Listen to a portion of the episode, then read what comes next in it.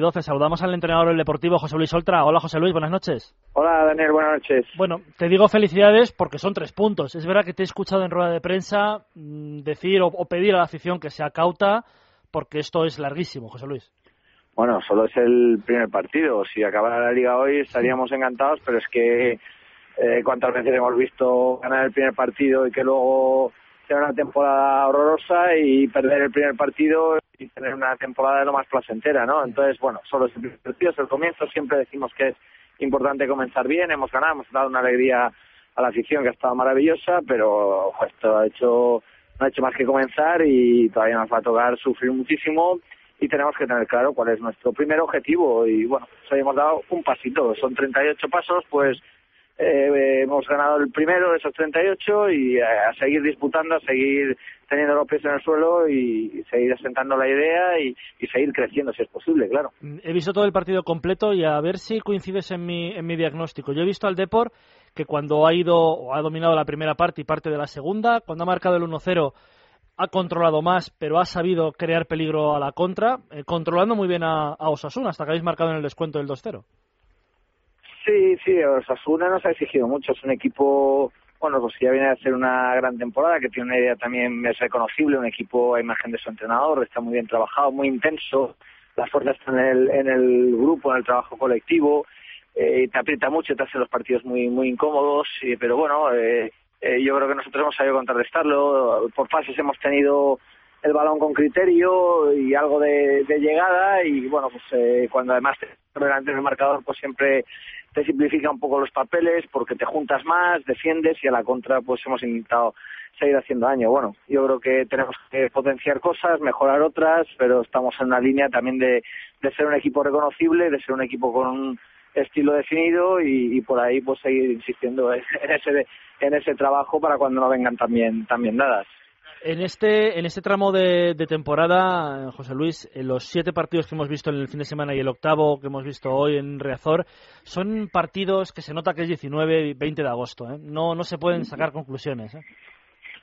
Bueno, los equipos estamos en succión, en formación, eh, casi todos hemos cambiado cosas respecto a la temporada pasada aunque pues, pues mira, Osasuna lleva tres años con el mismo entrenador, nosotros es el segundo año con la misma base, la misma idea, el mismo entrenador, pero aún así, pues eh, tanto Sasuna como nosotros cambiamos futbolistas y hasta que nos adaptamos, en nuestro caso además ese periodo de adaptación es mayor porque tienes que adaptar incluso a una nueva eh, categoría, porque muchos jugadores la conocían, pero venimos de segunda, es una realidad, es un hecho evidente. Bueno, pues eh, yo creo que todos los equipos estamos todavía asentándonos, eh, asentando la idea de juego, el modelo, eh, la filosofía, el estilo y también pues incluso pues en la selección de, de, jugadores que a mí personalmente pues no me gusta decir pues formando un equipo porque al final tienes una plantilla y cada semana eliges los que entiendes que son mejores para, para ese partido, ¿no?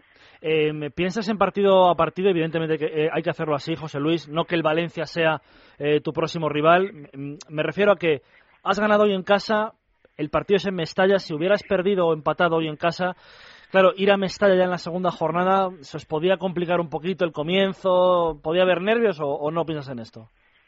Yo creo que nosotros no podemos estar pendientes de con una derrota ir obligados, y menos en la jornada 2 o, o en la 3 o en la 5, ¿no? Tampoco podemos dejar pasar ninguna oportunidad de sumar y hubiéramos hecho lo mismo. Nosotros siempre digo, partido más importante del año es el que disputas eh, esa semana, el inminente eh, eh, que tienes que jugar, ¿no? Y en ese sentido si hoy hubiéramos perdido, tendríamos que ir a Valencia a ganar y hoy hemos ganado, pues iremos a Valencia a ganar. Otra cosa es que eh, respetemos mucho a los rivales, en este caso pues son un equipo que es importantísimo en el panorama nacional, que viene de puntuar en el Bernabéu que no es fácil, que viene de varios años ser tercero, es decir, el primero de la otra liga.